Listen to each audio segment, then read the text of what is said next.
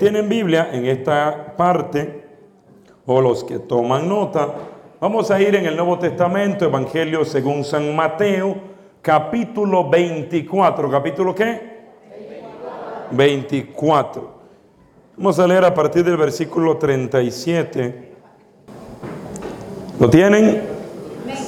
Ve, los demás lo que vamos buscando ahí, hagamos la oración de entrada, levante su mano derecha conmigo, diga conmigo, Padre amado, te entrego mis oídos para escuchar tu voz, mis ojos para contemplar tu gloria, mis labios para bendecir tu nombre, mi corazón para que lo llenes de tu amor y mis necesidades para que en este día las conviertas en un milagro por Jesucristo nuestro Señor.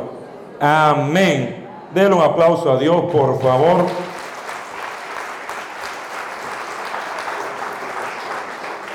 Proclamamos la palabra en el nombre del Padre, del Hijo y del Espíritu Santo.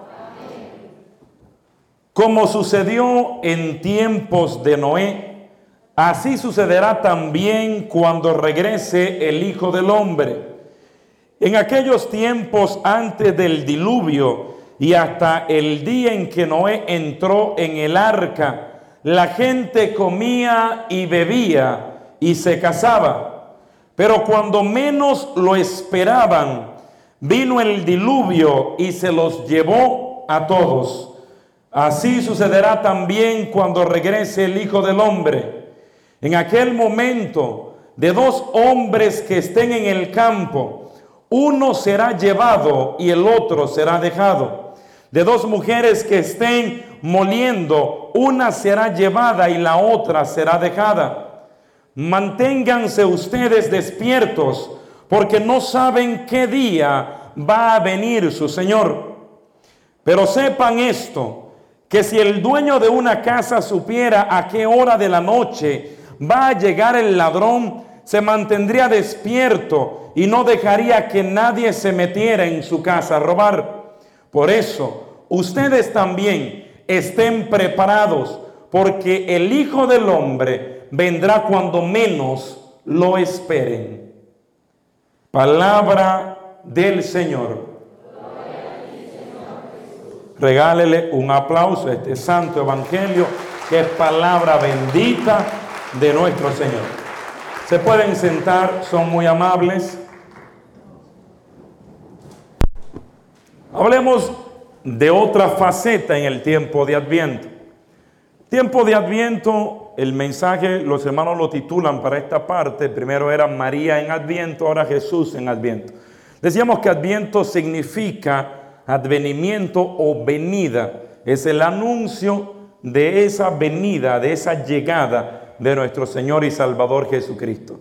Y hablaba en la primera parte de cómo protestantes y a veces católicos con una mentalidad un poco como ellos, creen que se trata de repetir patrones y lo mismo y lo mismo y que no tiene sentido. Realmente el adviento nos habla a nosotros de tres estados en el tiempo, los tres estados que hay en el tiempo, que es el pasado, el presente y el futuro. El Adviento nos anuncia o nos habla, nos recuerda sobre aquel gran acontecimiento que ocurrió hace dos mil años atrás, donde María, autora de, dentro de esta historia, a través de ser la escogida de Dios, ser la que quedó embarazada por obra y gracia del Espíritu Santo, y a través de quien el Emmanuel, Dios, vino al mundo. María es parte de todo esto. Entonces María viene y termina dando a luz, como mencionábamos, en un pesebre, en un establo, y colocaron al niño en un pesebre. Ese es el primer encuentro que nos anuncia la primera visita de Dios a la tierra, la llegada de Dios al mundo. Entonces, el adviento lo que hace es, en el pasado, llevarnos a ese acontecimiento de que Dios vino un día al mundo como Juan 3:16 enseña que tanto amó Dios al mundo que entregó a su único hijo para que todo aquel que en Él crea no muera, sino que tenga vida eterna. Entonces, el amor de Dios se manifestó Dios viniendo al mundo. Y yo digo que no solamente viniendo al mundo, sino en qué momento o en qué condición vino.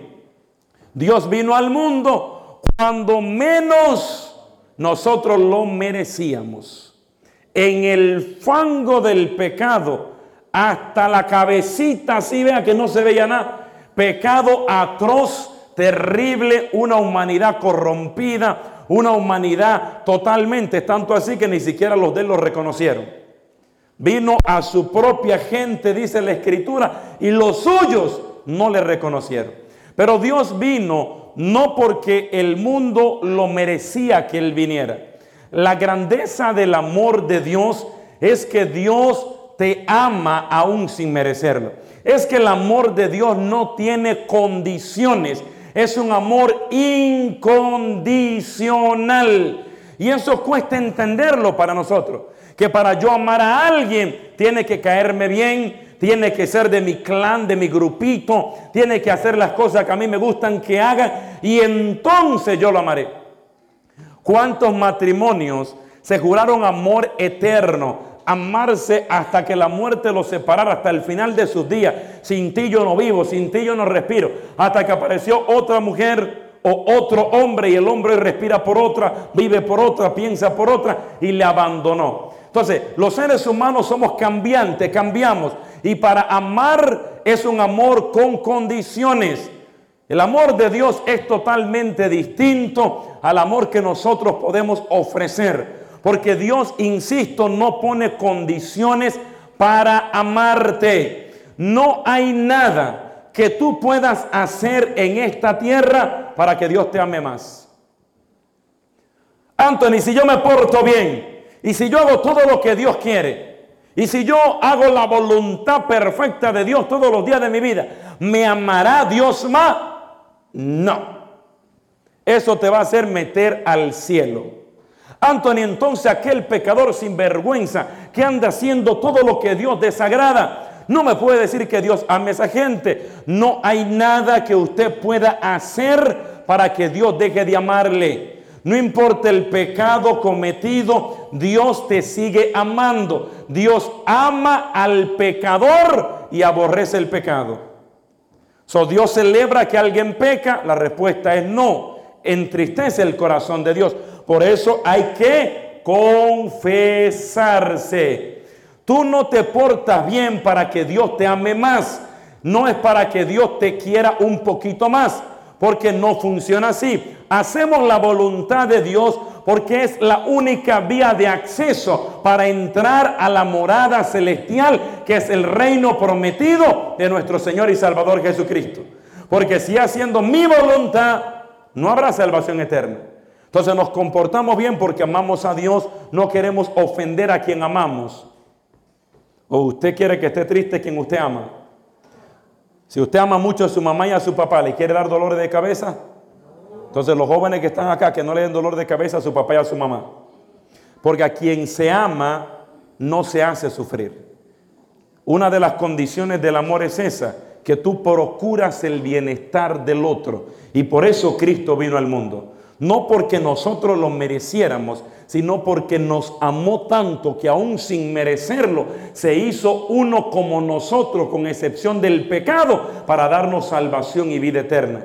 El nombre inclusive que se le pone, que el ángel anunció, el nombre de Jesús significa Dios salva. La misión del Mesías, venir al mundo, era la misión de salvarnos del pecado, sacarnos del fango del pecado y darnos una vida nueva, una vida de relación con Dios, de amistad con Dios, que se había perdido desde el huerto del Edén, cuando Adán y Eva desobedecieron a Dios, porque eso es el pecado. En palabras simples, pecado es desobedecer a Dios. Si usted desobedece a Dios, aunque a usted le parezca lógicamente razonable, si desobedece a Dios, está saltando a la línea de algo que es pecado. Entonces, ¿por qué es importante recordar el acontecimiento que, que la iglesia de manera sabia nos habla de tres tiempos, el pasado, el presente y el futuro. ¿Por qué el pasado es importante? ¿Sabe por qué es importante? Y hoy más que nunca, recordar que el Mesías vino al mundo, que Dios se hizo bebé, se metió en el vientre de María para darnos salvación y vida eterna. ¿Por qué es importante? Porque se está mundanizando la Navidad. Santa Claus hoy por hoy es más popular que Jesucristo en la Navidad, tristemente. Y eso nada más nos pasa con los mundanos. Pasa también con los católicos apostólicos romanos que vienen a la iglesia. So, creemos que en Navidad se trata de, dar regalos y cosas. Y está fantástico porque los reyes de Oriente vinieron con regalos y le ofrecieron tres cosas. ¿Qué le ofrecieron ellos a Jesús?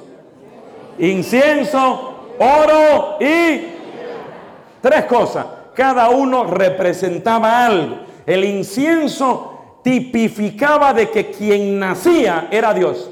Porque el incienso era parte y a la fecha es parte. Cuando tenemos una misa solemne, usted va al sacerdote tomar incienso e incenciar el altar. Porque eso celebra esa, esa ofrenda que se le regala a Dios. Es algo exclusivo de quien es Dios. Entonces los reyes decían, quien nació es Dios. El oro representaba que quien nacía era rey era rey de reyes. Por eso a un rey tú no le regalas unos zapatos. A un rey se le regala la cosa más valiosa que se tenía en aquella época, que era el oro. Y la mirra tipificaba que quien nacía era hombre. Por eso la Iglesia Católica reconoce en el catecismo que quien nació Jesucristo es verdadero Dios y verdadero hombre. Gente, no, porque Dios, Dios, no, no, no. Por eso dice la Biblia que sintió hambre. 40 días tenía ayuno y sintió hambre. Dios allá en el cielo, allá Dios no le da hambre, no tiene que pedir más chicken, McDonald's, nada de eso. Pero aquí, en carne humana, era 100% Dios, 100% hombre. Entonces, ¿qué ocurre en este tiempo que estamos viviendo? La gente cree que esto se trata del gordo panzón vestido de rojo con barbas blancas. Santa Claus. La gente cree que trata de dar regalos, de comprar cosas, no salimos de las tiendas y hemos caído en esa carrera de la rata que nos tiene metido el capitalismo, los comercios. Esa gente se reúne, ¿qué hacemos para vender más este año? Crisis, crisis, crisis, guerra comercial, Trump, China, no sé qué. Y las tiendas todos los años venden más. Todos los años más gente comprando cosas. Porque salió el iPhone 11, ahora tiene tres camaritas y el mío nada más una. Yo quiero el iPhone 11. Y ahí viene el gordo Santa Claus que le piden a Santa Claus que le traiga el iPhone, el iPhone 11 para esta Navidad. Y nos olvidamos, es el único cumpleaños que se celebra en toda la humanidad que la gente se olvida del cumpleañero, del festejado. La Navidad es el nacimiento de Cristo, lo que vamos a celebrar. Y nosotros venimos a celebrarla. ¿Y cómo la celebramos? Olvidándonos de que Cristo vino al mundo. Nadie menciona a Dios en una cena navideña. Nadie se acuerda de Jesucristo. Nadie se acuerda de por qué nos reunimos. Nadie se acuerda ni siquiera de lo que significa la palabra Navidad, que significa nacimiento, que anuncia que hace dos mil años atrás Dios se desprendió de la gloria su reino y se hizo uno como nosotros, vulnerable, pequeñito, creció con José y ejerció de carpintero como su papá. Y la gente no se acuerda de eso. Imagínense que yo haga un cumpleaños y hagamos el cumpleaños, por ejemplo, de, no sé, de cualquiera de ustedes acá, o el del padre, por ejemplo, a el padre. Vamos, el cumpleaños del padre. Bueno, ¿cuándo es que el padre cumpleaños? No sé, el padre cumpleaños, por ejemplo, el padre cumpleaños en enero 25. Bueno, el cumpleaños para el padre enero 25. Nos empezamos a hacer invitaciones, nos llamamos, planificamos un bizcocho grande, hermano Anthony. Vamos a comprar esto, aquello. Hay que tener taco, hay que tener pupusa, hay que tener bandejas paisa, hay que tener. Los dominicanos me dicen que quieren mangú, arroz, moro de guandule, quieren también. Él le vamos a tener de todo un poco. Un menú internacional. La cuestión es que llega el 25 de enero, empieza la pachanga se prende la música, a bailar, a comer, a hablar, a compartir. Y de repente termina la fiesta, todo el mundo el año que viene hay que hacerla de nuevo. La fiesta estuvo muy buena, nos vemos el año que viene. Un solo detalle, nadie invitó al Padre. El Padre no estaba en la fiesta. Imagínese usted que el Padre se entere que celebramos el cumpleaños del párroco. Padre, hicimos la pachanga y se nos olvidó invitarlo. Y no se supone que era en honor a mí que iban a hacer la fiesta. sí, Padre, pero imagínese, se nos escapó el detallito. El detalle más importante, invitar al festejado. Eso hacemos cada Navidad. Nos sentamos, chismeamos, hablamos, murmuramos, le toca con el codo, dice, esta comadre está más gorda todos los años. Dios mío, ¿qué es lo que come? Y nadie se acuerda de Jesucristo. Entonces, ¿por qué la iglesia, yo insisto, de manera sabia, nos recuerda en esta temporada, en este tiempo de adviento, el pasado, para que nunca olvidemos lo que vamos a celebrar en Navidad. No se trata de Santa Claus, no se trata del gordo de rojo de barba blanca, no, no, no. Se trata de Cristo, del Mesías, de que Dios vino al mundo para rescatarte del pecado, para salvarte, para redimirte, para darte una vida nueva y que un día al morir, al partir de este mundo, te puedas ir al reino de los cielos y pasar la eternidad con el Dios que te ama con amor eterno. Bendito sea el nombre de Jesús. Para eso vino Cristo al mundo.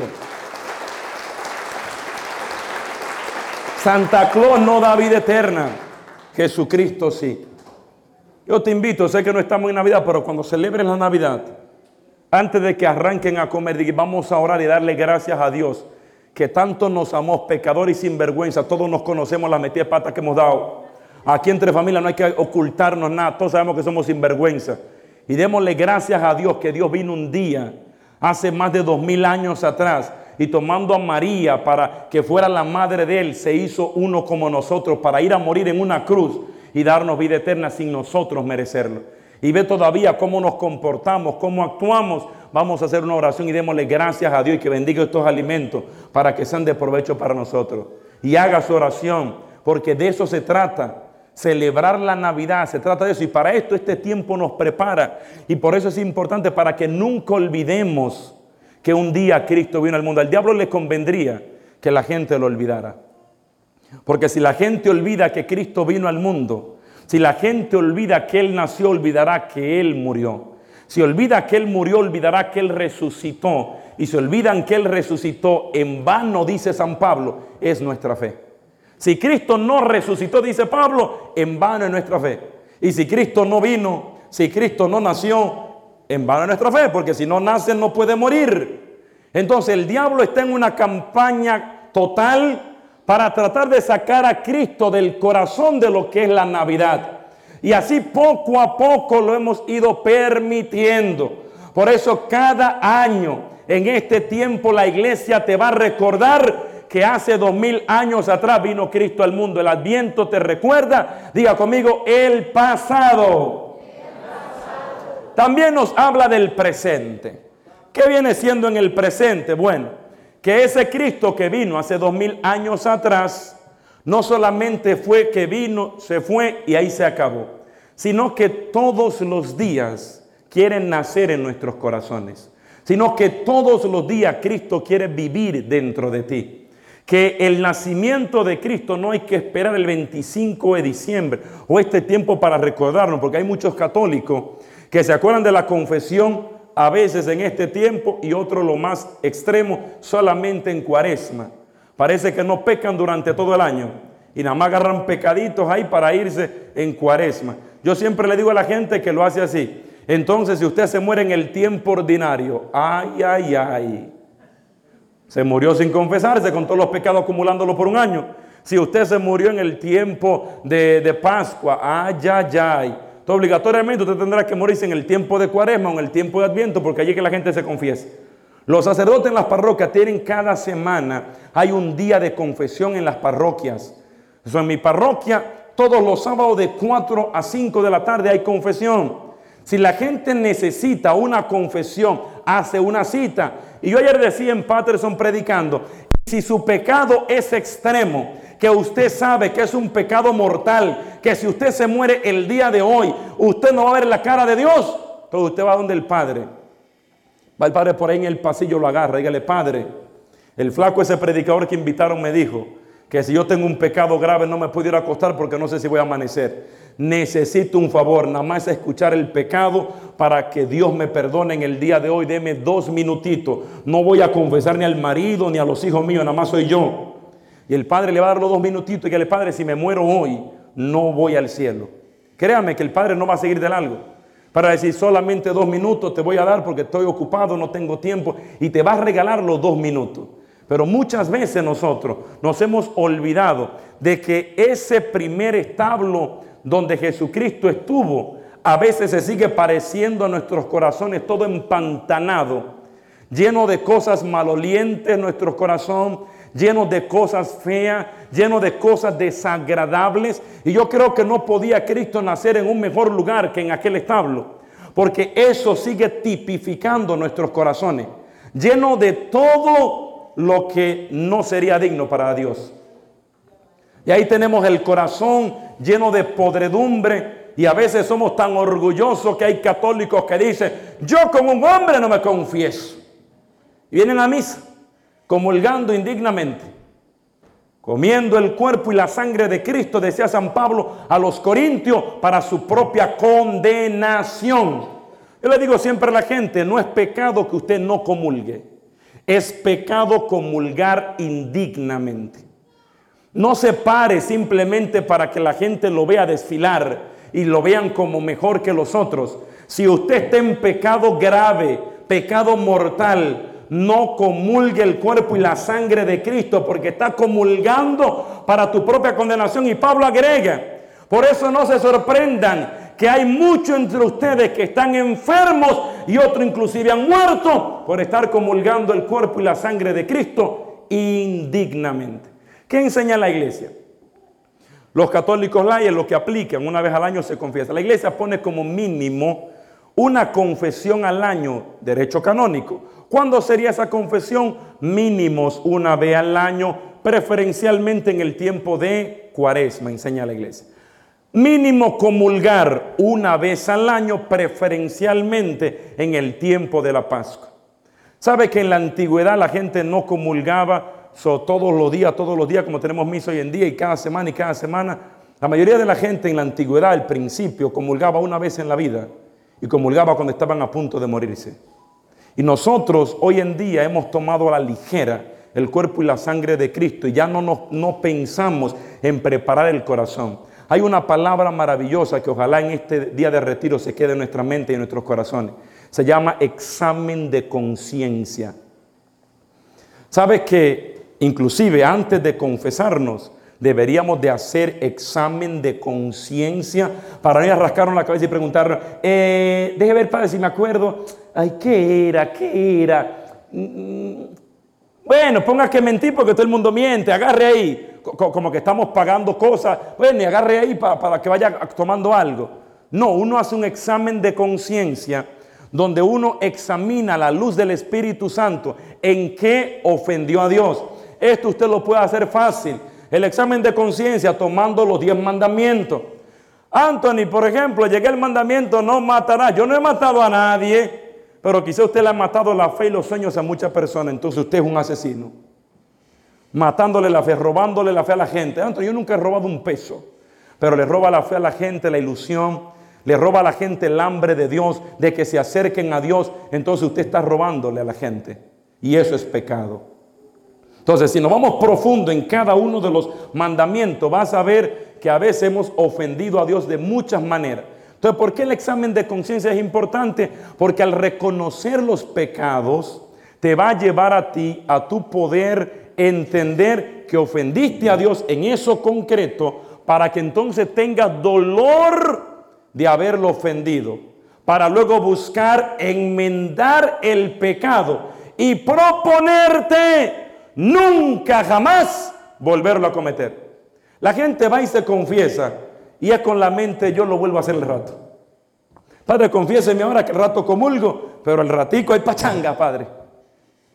So, cuando alguien está arrepentido de su pecado, puede ser que vuelva a pecar, la respuesta es sí. Puede ser que cometa el mismo pecado, la respuesta es sí. Pero tiene que haber el propósito en tu corazón y el deseo de nunca jamás volver a cometer ese pecado. O sea que a partir de la confesión, tú te estás comprometiendo con Dios a luchar con todas tus fuerzas. Y cuando no tenga fuerza, Cristo te dará las de Él. Porque todo lo puedes en Cristo que te fortalece. Y con la fuerza de Dios vas a librar la batalla. Cristo no puede morar en corazones sucios. Cristo no puede morar en templos que están profanados, en templos que están alejados de Él. Por eso la confesión es tan importante. Entonces, el Cristo que nace todos los días y se nos da cada día y se mete a nuestros corazones. Siempre los católicos tenemos una devoción maravillosa por la Eucaristía, por la adoración, por ir al Santísimo y todo esto. El sagrario más importante no está aquí en la parroquia. Sagrario más importante para Dios es en tu corazón. Dios quiere vivir en tu corazón. Dios quiere hacer de tu corazón su casa. Dios quiere habitar en él todos los días de tu vida. Si hiciéramos un examen los 365 días al año y Dios nos revelara cuántos días Dios estuvo en nuestro corazón o cuántas semanas o cuántas horas, quedaríamos aterrados. Porque fácilmente se nos va el año entero y ni siquiera 24 horas Dios estuvo en el corazón. El día primero Dios estuvo 30 segundos y se fue, porque lo sacamos. El día 2, bueno, Dios no estuvo. El día 3 eh, estuvo 10 minutos y por ahí nos vamos y Dios, ¿qué tiempo Dios de verdad está en nuestro corazón? Entonces Dios quiere vivir contigo, Dios quiere vivir en ti. ¿Por qué esto es importante? Porque cuando Jesucristo caminó con sus discípulos, sus discípulos seguían cometiendo errores, tanto así que Pedro lo negó tres veces, Judas lo vendió, todos lo abandonaron, pero luego la cosa cambió cuando el Espíritu Santo descendió en Pentecostés y ahora no era Dios caminando con ellos, ahora era Dios viviendo en ellos. Y cuando Dios se le metió dentro, la vida de los discípulos cambió. Estaban escondidos en el Pentecostés por miedo a los judíos, pero descendió el Espíritu Santo, se metió dentro de ellos, abrieron las puertas, desapareció el miedo, el temor, no les importaba que los mataran, y ellos hablaron y predicaron a Cristo con valentía. ¿Por qué nos da vergüenza hablar de Dios? Porque no tenemos a Dios en el corazón.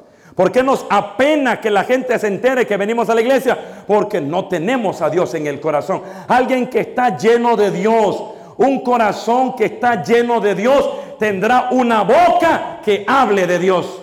Si tu corazón está lleno de Dios, tus labios hablarán de Dios porque de lo que abunda en el corazón, de eso habla la boca. Gente que tiene una boca que nada más chisme, mentira, calumnia, falsedad, murmuración. De eso está lleno tu corazón. Escucha tus palabras y sabrá lo que tiene tu corazón. Escucha tus palabras y sabrá lo que tiene tu corazón. Escúchate cuando hablas y sabrá lo que tienes en el alma. Si nosotros no cambiamos, la verdad es que Dios no va a entrar y para eso son estos retiros, para que despertemos, para abrir la mente, el corazón y decir, hey, tengo que hacer un alto en el camino. Dios tiene que entrar a mi vida, lo necesito. Dios tiene que traer un cambio. Dios tiene que metérseme dentro. Quiero que Dios viva en mi corazón. Quiero que Dios haga su casa en mí. El pesebre que Dios anda buscando no es el pesebre más espectacular que podamos hacer en la parroquia, que podamos hacer en el salón. Es el pesebre de tu corazón. A veces hay gente que fabricamos pesebre en la casa, organizamos un espacio, pero ¿y tu corazón? ¿Cuándo fue la última vez que lo preparaste para que Dios entrara? ¿Cuándo fue la última vez que te dispusiste a mirarte hacia adentro y ver cuáles son las basuras que hay que sacar para que Dios pueda vivir en tu casa? Todos los días nos levantamos, nos bañamos, nos cambiamos. Algunos no se bañan todos los días, lamentablemente, pero ahí van. Nos bañamos, nos cambiamos, nos miramos frente al espejo, nos echamos perfume, nos ponemos elegantes. Salimos elegante. La gente dice, oh, qué bello, qué bonito está. Eh, la ropa hay que comprarla de marca, hay que ir a una tienda, hay que no sé qué, hay que esperar. Ahora ya el Black Friday vino y ya se fue. Yo compré hermano Anthony. La gente tiene como 300 pares de zapatos. Y usted le dice a la señora, mira, nos invitaron para esta cena ahora, en la, parroquia tiene la cena de Navidad y vamos para allá. Hmm, yo no tengo ropa. Si no me compras una ropa, yo no puedo ir para allá. Pero mi amor, porque te compraste ahora varios vestidos, te compraste varios zapatos, vete con eso que compraste que está nuevo. No, eso yo no lo compré pensando en esa cena. Hay que comprar otra ropa, hay que ir para la tienda. Y mira que me llegó un cumponcito de Macy's. 30% de descuento. Y, están diciendo que van a extender el Black Friday todavía para Navidad. Que van a seguir dando especiales. Pero un poquito, a ver si sube un poquito más el descuento. Y están, mujeres se ríen nerviosas porque le estoy profetizando, revelando la vida acá. y los hombres están diciendo, hermano, dele, dele, que gastamos mucho en zapatos que ella no usa. la cuestión es, mis amados hermanos, que por qué no miramos nuestra alma, tanto que nos preocupa lo como nos vemos por fuera, ¿por qué no nos preocupa más cómo nos vemos por dentro? el cómo te veas por fuera. Dios a ti no te va a preguntar en qué tienda compraste la ropa, qué marca era, cuánto costó. Dios no te va a preguntar qué marca era el carro en el cual andabas, cuántos dólares pagaste por él o cuánto te costaba el seguro, qué tan grande era tu casa, si era propiedad tuya o si era rentada si tenías papeles migratorios o si viniste por la frontera, por el charco, por el río, por donde sea. Dios no te va a preguntar eso. Ni siquiera, ¿y cuánto le pagaste al coyote? Tampoco te lo va a preguntar. A Dios eso no le importa. Dios quiere saber qué hiciste con tu vida, con tu familia. Amaste a la gente que Dios te dio. Perdonaste a la gente que te ofendió. Dios vivió en tu corazón. Dios estuvo dentro de ti. Es la pregunta que Dios te va a hacer. Fuimos enviados a esta tierra con un único propósito, amar y ser amados. Amar y ser amados. A eso Dios lo mandó a usted a esta tierra. Pregúntese sin responderme, ¿estoy yo amando como Dios quiere? Si la respuesta es no, necesitamos llenarnos de Dios. Porque cuando Dios vive dentro de ti las cosas cambian. Pablo decía, ya no soy yo quien vivo, ahora es Cristo quien vive en mí. Y el adviento y cada tiempo que la iglesia nos presenta, no, esto no termina cuando el adviento se acaba, esto no termina cuando la Navidad concluye. Esto es algo para que lo hagamos todos los días. La cuaresma, vamos, pasaron los 40 días.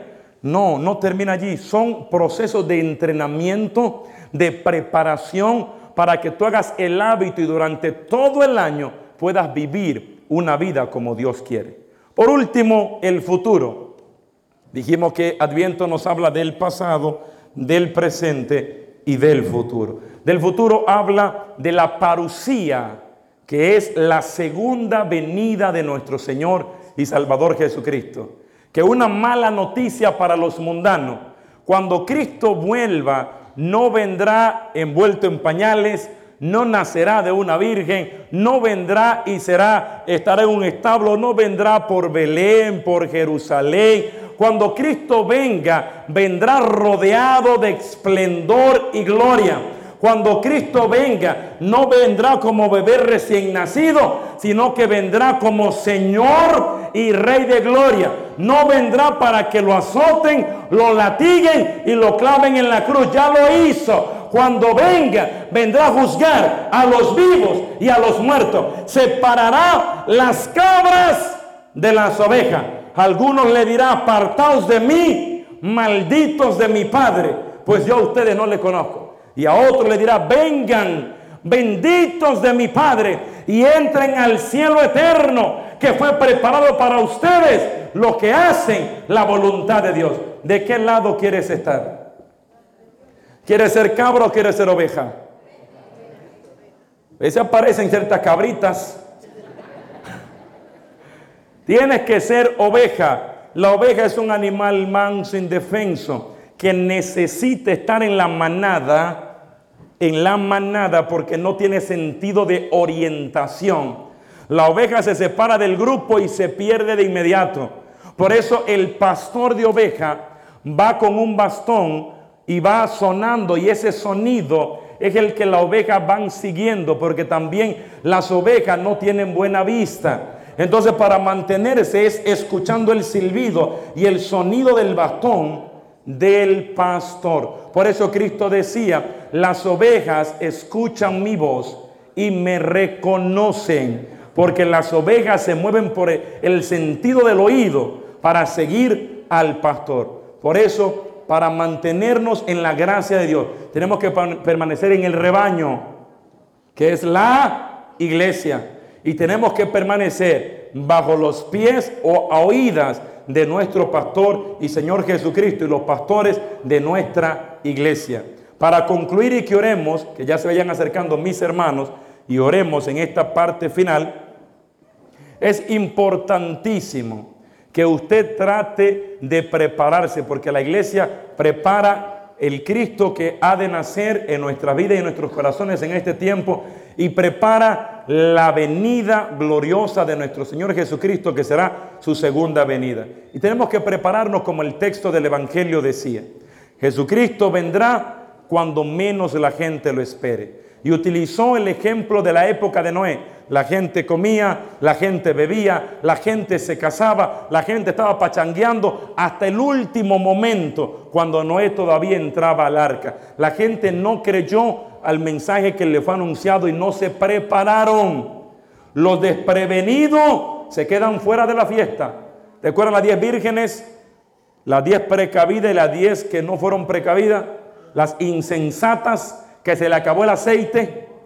Si se le acabó el aceite, hay que decir como dice aquella canción hermosa. Ponle aceite a mi lámpara, Señor. Ponle aceite a mi lámpara, Señor.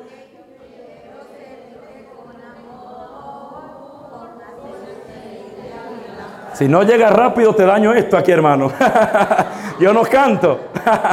Entonces, ponle aceite a mi lámpara. ¿Por qué? Porque es necesario que se mantenga la llama del Espíritu siempre encendida. Entonces, tenemos que prepararnos porque nadie sabe el día que va a partir de esta tierra.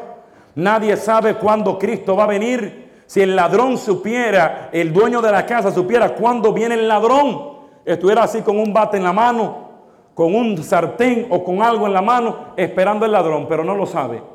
Tampoco sabremos cuándo Cristo va a venir. Por eso hay que estar preparado una vez al año.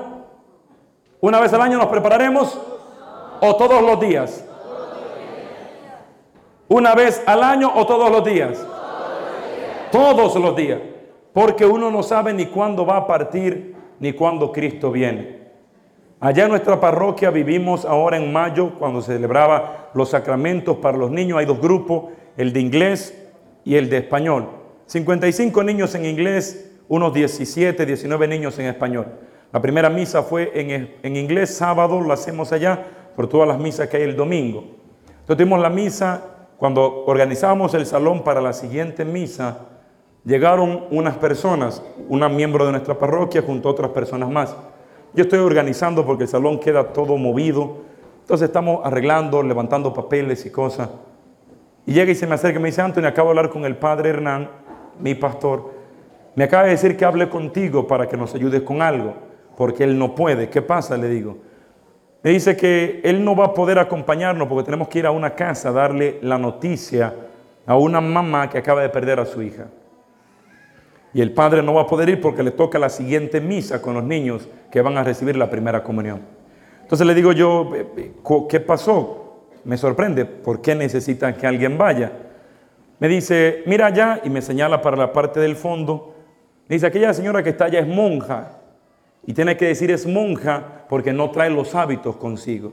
Ella es monja en República Dominicana, eh, como que tomó un año y está, no sé, trabajando acá en Estados Unidos, acompañando a su familia de vacación. La cuestión es que en ese momento no tiene los hábitos. Dice, ella es monja, está en una congregación allá en República Dominicana y ella está acá y lo que ocurre es que es bien difícil porque su mamá acaba de vivir dos pérdidas. Esta es la segunda pérdida reciente. Su hijo en enero, a final de enero, estaba bien y de repente le dio un infarto fulminante al corazón y murió. Tuvieron que viajar a principio de febrero de este año 2019 para enterrar a su hijo en República Dominicana. Regresan, pasan los días, pasan los meses, llega mayo. En mayo se reúnen y están celebrando el Día de las Madres. Su hija está allí. Su hija está compartiendo, comieron, hasta bailó su hija, se quejó un poco. Digo que tenía un pequeño dolor de cabeza que no se le quitaba.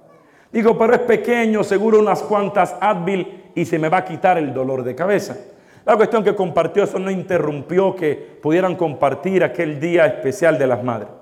La muchacha se fue, ella trabaja guiando un autobús de la escuela que ella lleva a los niños. Al día siguiente, lunes, después de pasar el domingo de las madres, le tocaba trabajar. Fue, recogió a los niños, los pasó a buscar y terminó llevándolo a la escuela. Cuando regresa aquel lunes, llega a su casa, sube las escaleras y cuando abre la puerta, dice su mamá que se desplomó de inmediato. Se cayó, la mamá llama a la ambulancia, la ambulancia viene, se lleva a la hija y luego dicen que a ella le acaba de dar un derrame cerebral, que fueron seguidos de otros derrames más consecutivos. La cuestión es que duró unos dos o tres días en el hospital y los médicos la declararon muerta. Entonces tenían ahora, por eso vinieron a la parroquia, para que alguien acompañara, porque esa hija era como la de adelante de la familia. Eh, la señora inclusive aquel día llorando decía, yo nunca había visto algo, una hija que se convierte en mamá. Ella era mi mamá, ella era mi mamá, ella era mi mamá, decía llorando. Porque su hija la complacía en todo a la viejita, la mamá. Y esa era su, su tesoro, su mamá era la luz de sus ojos. Entonces había que ir ahora a darle la noticia de que en un lapso de unos cuatro, cinco meses había perdido dos hijos. Si un hombre pierde a su esposa, el hombre es viudo, si es una mujer es viuda. Si un niño pierde a sus padres, el niño es huérfano. Si una mamá y un papá pierde a sus hijos, ¿qué es? No existe ninguna palabra en el diccionario para hablar de aquella pérdida, porque en la mente humana nosotros nos moriremos primero que nuestros hijos, porque la ley de la vida, los viejos morirán adelante. En mi comunidad en República Dominicana anunciaban, se está muriendo tal viejito. Ahí es que el viejito aguantaba fuerza. Te duraba dos años después de eso. Y un montón de jóvenes en esos dos años, manejando borrachos, se morían en accidentes. Un montón de jóvenes se suicidaban. Un montón de jóvenes perdían la vida por muchas cosas.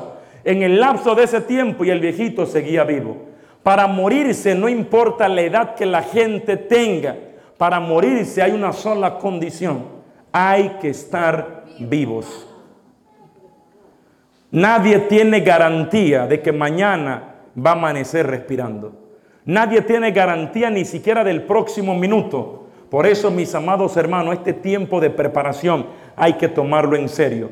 Para que sea que Dios venga o que nosotros partamos de esta tierra, estemos preparados para ir a la morada que Cristo fue a preparar para cada uno de nosotros. Si no, mis amados hermanos, pasarás tu vida en la iglesia y cuando parta de este mundo lo más triste es alguien que vivió, creció y estuvo en la iglesia, que cuando muere y esté en el tribunal de Cristo, Dios le diga, apartado de mí, maldito de mi Padre, vete al infierno que fue preparado para Satanás y todo su ejército. Sería triste. Estar en la iglesia no nos garantiza el cielo.